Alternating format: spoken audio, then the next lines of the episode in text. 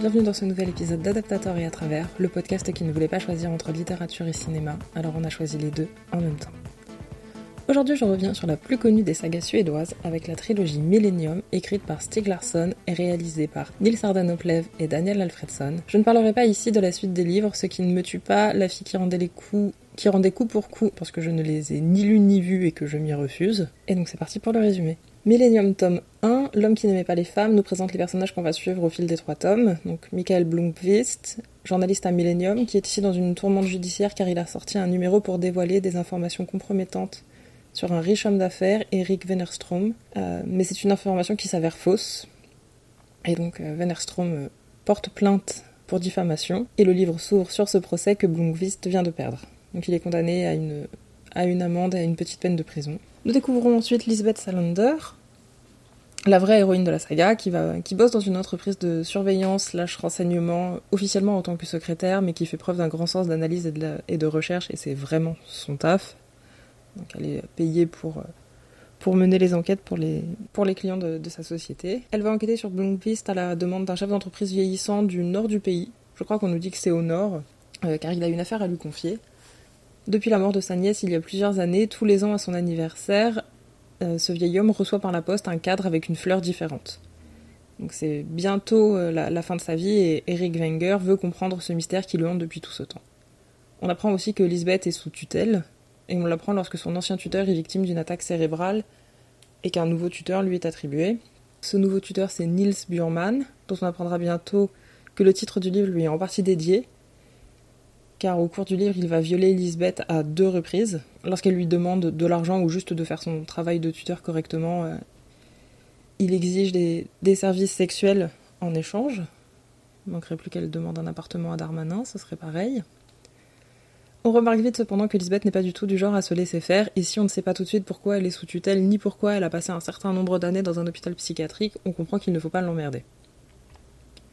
Elle va mettre au point une stratégie de vengeance envers Burman, qui est un moment assez jouissif parce qu'on a beaucoup d'empathie, je trouve, pour Lisbeth et on... Enfin voilà, ce que, ce Burman lui fait vivre, c'est vraiment euh, inhumain. Et quand elle arrive pour enfin se venger, il y a un petit moment de, jubilation où on se dit ah yes, ça y est, you go girl, tu reprends le pouvoir et, et tu vas te venger. À un moment, elle perd son ordinateur alors que c'est son principal outil de travail. Donc dans le film, c'est à cause d'une agression dans les couloirs du métro et dans le livre c'est vraiment juste une c'est un bête accident voilà elle pose son sac pour euh, ramasser quelque chose ou refaire un lacet et une voiture roule sur son sac en se garant. Donc c'est tout à fait la même histoire mais ça nous permet dans le livre de montrer qu'en fait c'est quelqu'un d'assez violent qui n'hésite pas à se, défendre et à, à faire fuir ses agresseurs parce qu'il considère très vite que ah là là mon dieu une femme qui veut se défendre qui ne se laisse pas agresser elle est folle et donc, comme elle n'a plus d'ordinateur et qu'elle en a besoin pour travailler, c'est l'occasion pour l'auteur de nous introduire Plague, qui est un de ses amis hackers, qui, s'il n'est pas davantage présent, en fait, on le voit très très peu, mais il va avoir quand même une grande importance au fil de la saga. Il va apparaître euh, sporadiquement ici et là, quand euh, Lisbeth aura des, petits services à lui demander. Lisbeth et Michael vont se rencontrer parce que Michael demande de l'aide à la personne qui l'emploie, euh, parce qu'il n'arrive pas à avancer sur les, sur les recherches qu'il doit faire. Et du coup, Wenger demande à la société euh, qui a fait faire des recherches, à qui il a fait faire les recherches, euh, s'il n'a pas quelqu'un à lui proposer. Et du coup, c'est Lisbeth qui arrive. Et du coup, Michael découvre à cette, à cette occasion qu'une enquête a été faite sur lui. Et, il n'est pas très content parce que du coup, il se rend compte que Lisbeth a vraiment infiltré toute sa vie, a infiltré tous ses dossiers d'ordinateur. Le, respect de la vie privée est quand même quelque chose auquel il tient et il se rend compte que Lisbeth, pas du tout. Les deux intrigues se déroulent de manière assez similaire dans le livre et dans le film. Euh, même si dans le film on parle pas du tout de la famille ou de la fille, notamment de Michael Blomqvist, alors qu'elle va apporter un, éclairage nécessaire dans le livre. Du coup, c'est un, un, éclairage qui sera apporté ici par Lisbeth. La famille Wenger a bien des choses à cacher et il découvre qu'Ariette est morte car elle avait découvert tout un tas de meurtres rituels dans la région, des meurtres antisémites en lien avec des passages de la Bible commis par son père et son frère avant que celui-ci ne meure. Mais Ariette est-elle vraiment morte ou a-t-elle juste réussi à s'enfuir en se faisant disparaître pour que la famille ne la retrouve pas? Avec l'aide de Lisbeth et de Plague, Michael va retrouver la trace d'Ariette en Australie et lui expliquer que Henrik pense que c'est son meurtrier qui le torture depuis toutes ces années, alors qu'elle, elle pensait, en lui envoyant ses fleurs tous les ans pour son anniversaire, qu'il comprendrait que c'était qu'elle était encore en vie et que c'était un, message d'espoir en fait qu'elle lui envoyait et, et Henrik Wenger lui pense vraiment que c'est tout le contraire et qu'on le torture À la fin, tout est bien qui finit bien. Harriet euh, retourne en Suède, là où elle n'a pas mis les pieds depuis 40 ans, et rend visite à son grand-père, à qui elle finit par tout expliquer. Et donc l'enquête de Michael Blomqvist est, terminée. Il peut, donc, il peut donc aller en prison, purger sa peine. Il a trois mois de prison, je crois. Donc dans le livre, c'est la prison fait partie de l'enquête puisqu'il continue d'enquêter en, étant en prison puisqu'il part en prison alors qu'il est en train de mener l'enquête alors que dans le film ça attend vraiment la fin de l'enquête. Lisbeth part à, Gibraltar après avoir fourni à Michael toutes les preuves dont il a besoin pour faire tomber Wennerstrom car les informations qu'on lui avait données n'étaient pas fausses. C'est juste que voilà, il y a eu un jeu de, manipulation entre la source et Wennerstrom mais voilà, les informations étaient vraies. Il y a bien eu euh, tout plein de, détournements d'argent et de, comptes frauduleux. Donc euh, Lisbeth euh, donne tout à, à Michael pour qu'il puisse un petit peu laver son honneur et préparer un numéro spécial de Millennium. Et donc dans le livre, on va suivre toute une partie où le journal est, en effervescence totale. C'est très absent du film, hein. on, verra au cours des, trois tomes que vraiment la, vie du journal, c'est quelque chose qui a été très peu mis en image. Et je trouve que c'est dommage. Mais... Pendant ce temps, Lisbeth fait du ménage dans les comptes de Wennerstrom, maintenant qu'elle a réussi à tout infiltrer. Et elle s'assure une petite rente de, de quoi survivre quelques temps en détournant effectivement plusieurs millions. Une fois le numéro de Millennium euh, sorti, plutôt que d'assumer ses actes et un éventuel passage devant la justice, Mennerstrom se suicide.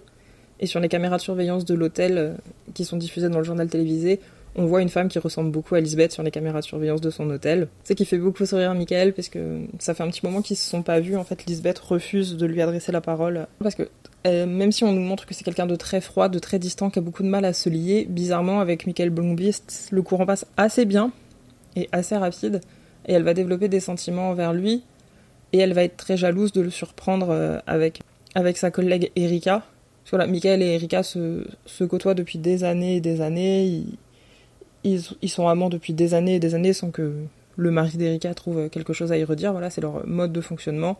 Michael a, plusieurs partenaires et quand Lisbeth les surprend, elle, elle, le vit vraiment très mal et du coup elle décide de couper les ponts avec, euh, avec Michael. Dans le deuxième tome, nous retrouvons Lisbeth qui utilise les millions qu'elle a volés à Wennerstrom pour faire le tour du monde, voilà, prendre des vacances bien méritées, pendant que Michael poursuit sa petite vie, même s'il s'inquiète un petit peu de ne pas avoir de nouvelles, voilà, il essaie de, de fureter à droite à gauche, mais euh, il n'a pas son, son talent pour retrouver la vie des gens voilà, il sait qu'elle euh, elle est possiblement liée au, décès de Wennerstrom, mais il ne sait pas exactement euh, où elle est, ce qu'elle fait. son appartement euh, ne semble plus habité, donc il est vraiment un petit peu perdu. donc il essaie de, continuer sa vie malgré tout.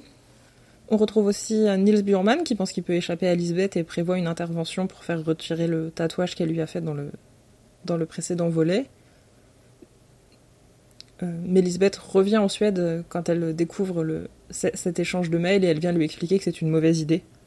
le, menaçant une fois de plus de, faire pire. Hein. Là, elle lui dit Oui, le tatouage est sur ton ventre. Si tu recontactes cette clinique, le tatouage, ce sera sur ton front. Euh, Burman prévoit donc de se venger et de la faire tuer en utilisant les contacts qu'il trouve dans son dossier médical.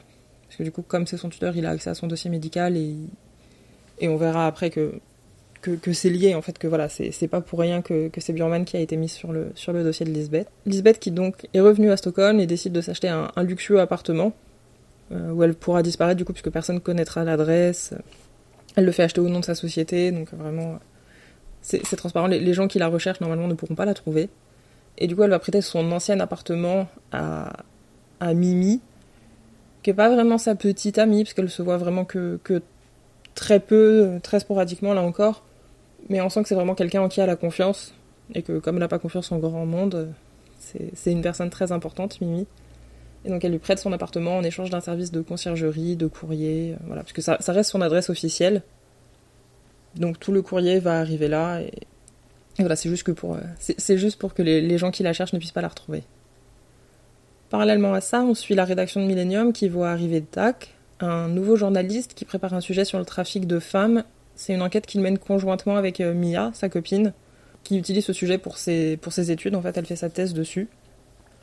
Euh, on voit aussi Harriet, qui s'est réinstallée définitivement en Suède, donc qui a quitté l'Australie et qui siège euh, au conseil d'administration de Millennium et qui entretient une relation avec Michael Blomqvist. L'enquête de Dag le mène sur des noms qu'on a déjà vus lors de l'intrigue avec Burman et on comprend vite que Lisbeth va à nouveau être mêlée à ça, puisqu'elle on voit passer le nom de Zala, donc y a un contact que Burman a eu euh, dans le dossier de Lisbeth. Et quand, Et donc Lisbeth qui continue de, fouiner un petit peu sur l'ordinateur de Michael pour voir ce qu'il fait, parce que voilà, elle a coupé les points avec lui, mais, mais pas totalement. Elle, veut quand même savoir s'il va bien. Elle infiltre aussi l'ordinateur de Dag et du coup, elle voit le nom de Zala qui revient plusieurs fois et qui semble réveiller des traumatismes chez elle.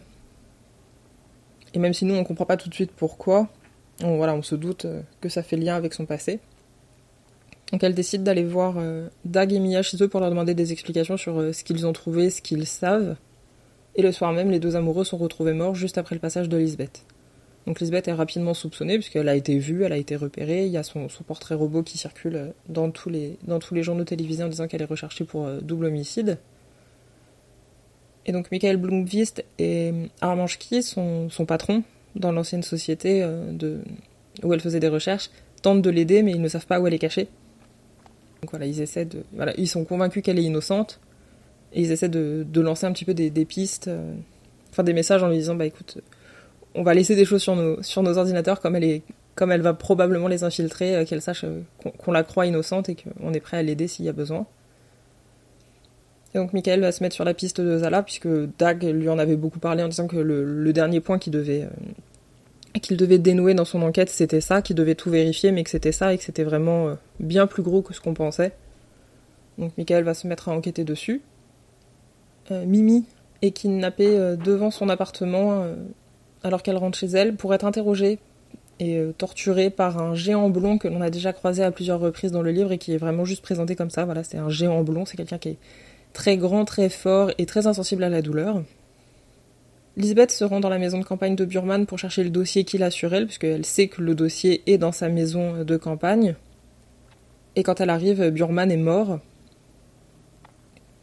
Et on apprend aussi que l'arme qui a tué Dag et Mia, en fait, appartenait à Burman. Donc voilà, on se rend vraiment compte que tout est lié et que, les ennuis commencent pour Lisbeth.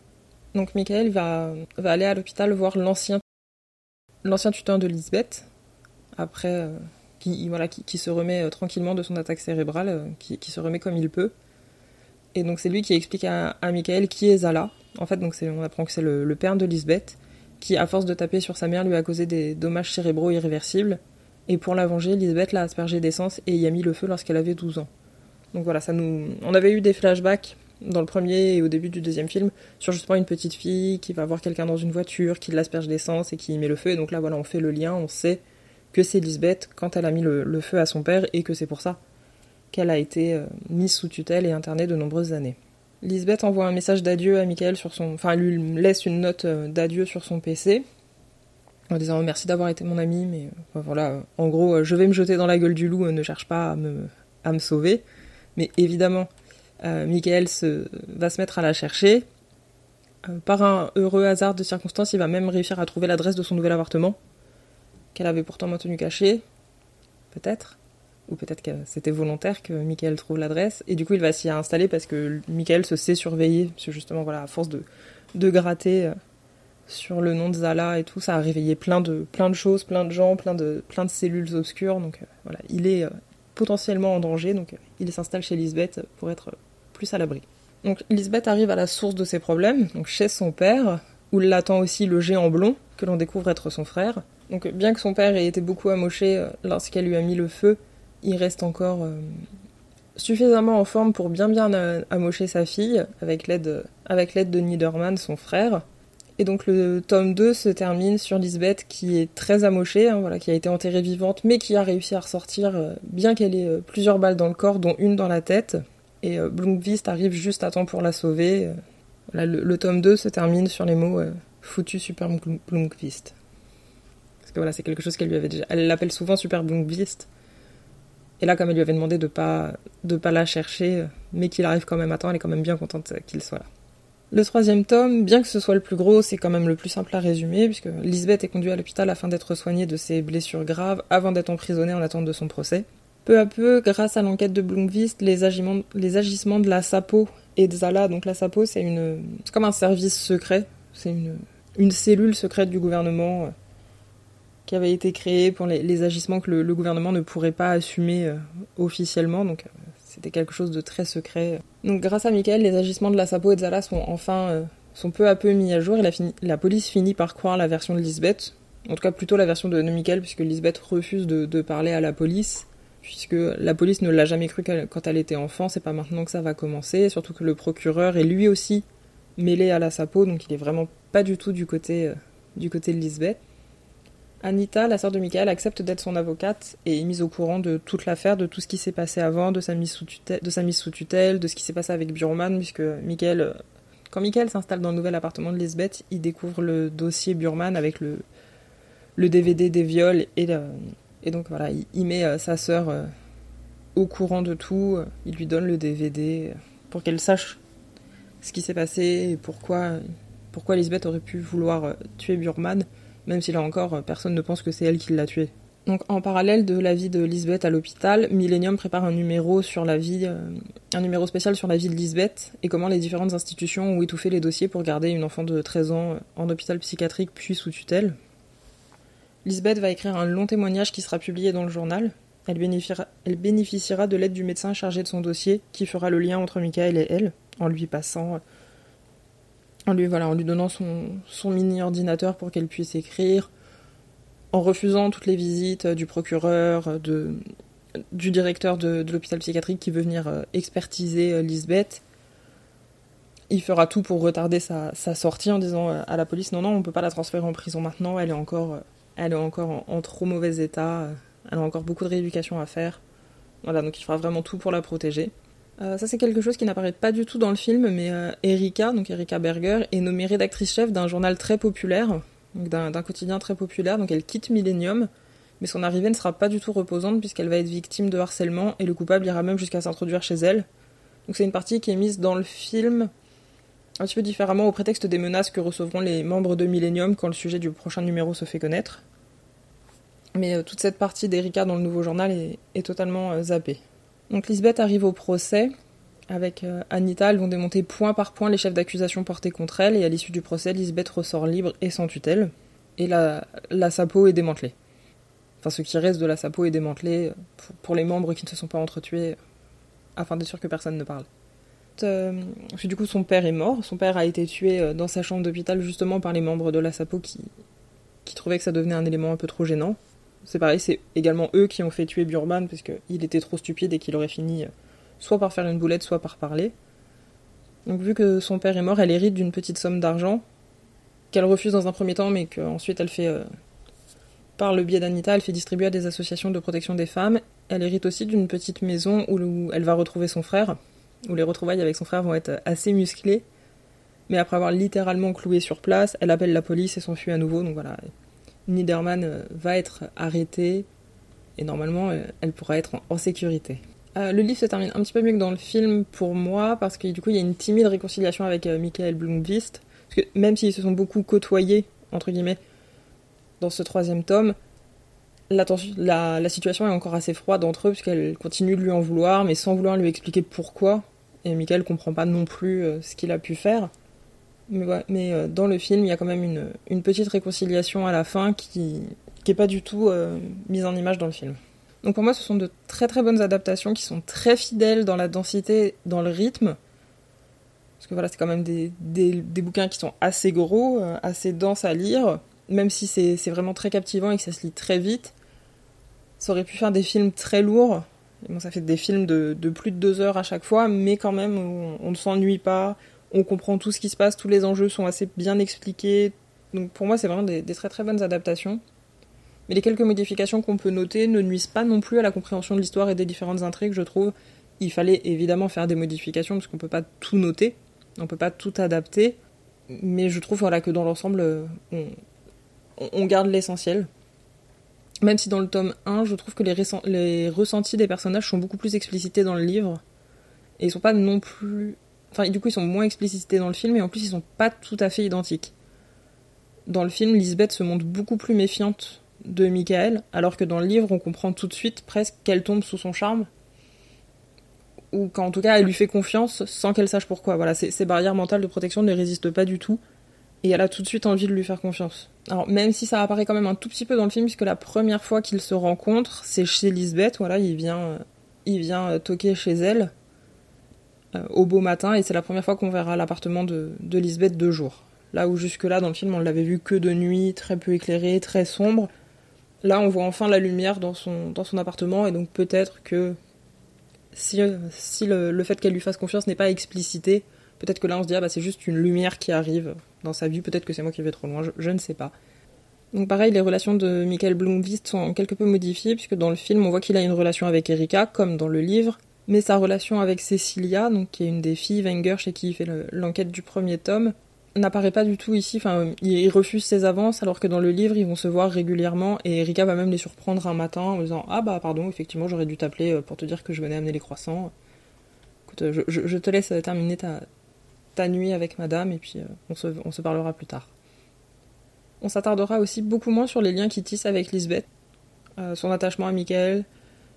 En fait, dans le film, on comprend pas vraiment pourquoi elle lui, fait autant la, tête, pourquoi elle est autant triste, parce que oui, on la voit qui surprend Michael et Erika, mais ça coupe presque tout de suite et on comprend pas que, que ça la rend très malheureuse, alors que c'est assez longuement expliqué dans le livre, où justement elle s'en veut de réagir comme ça, puisqu'elle n'a jamais réagi comme ça, elle n'a jamais ressenti ça pour quelqu'un, et elle sait pas exactement pourquoi ni comment elle ressent ça.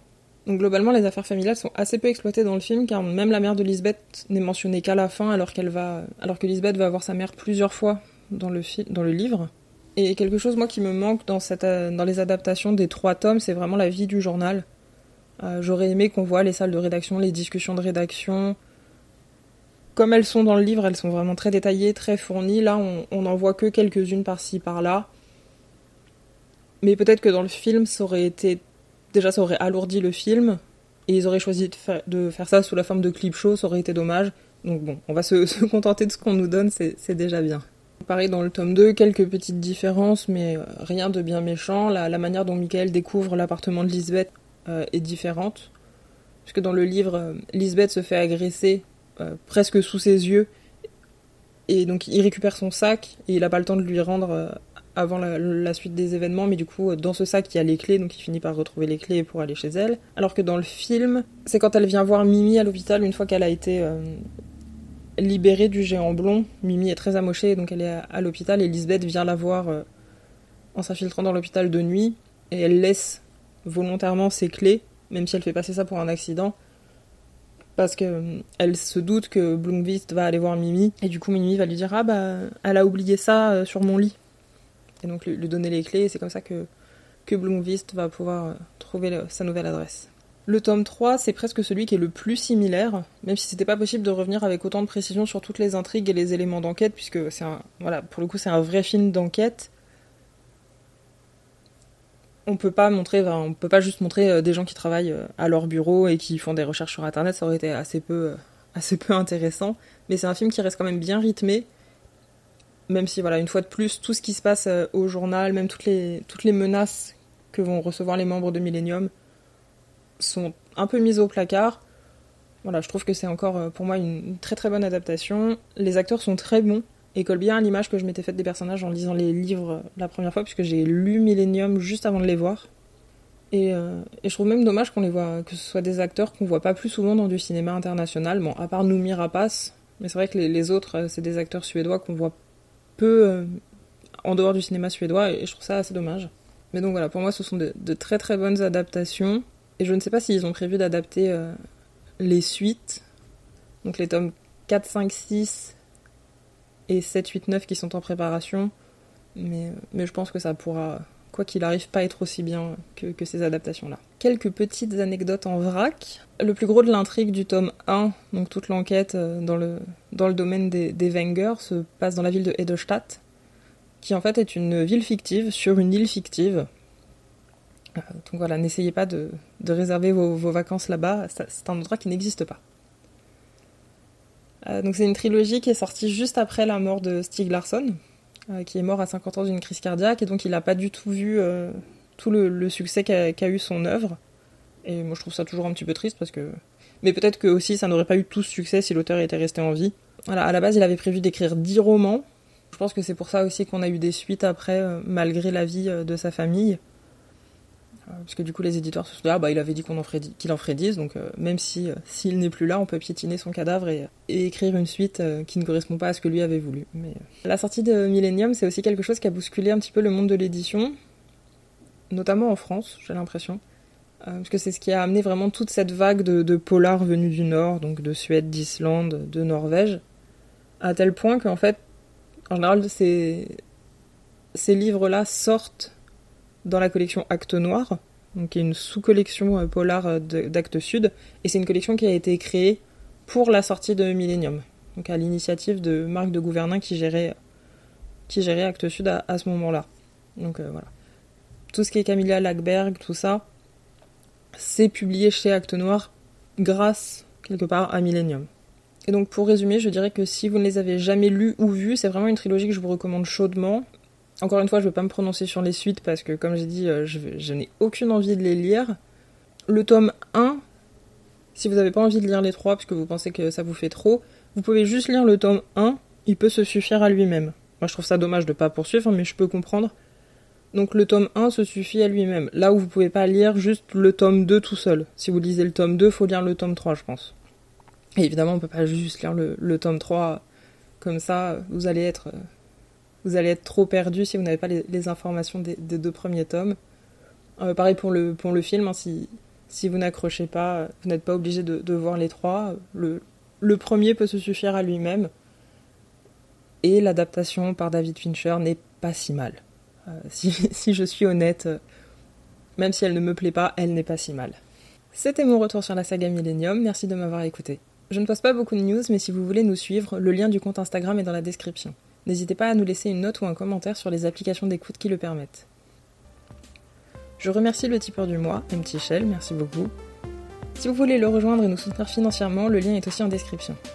A bientôt pour un prochain épisode et n'oubliez pas, lisez des films, regardez des livres, ou le contraire, c'est encore mieux.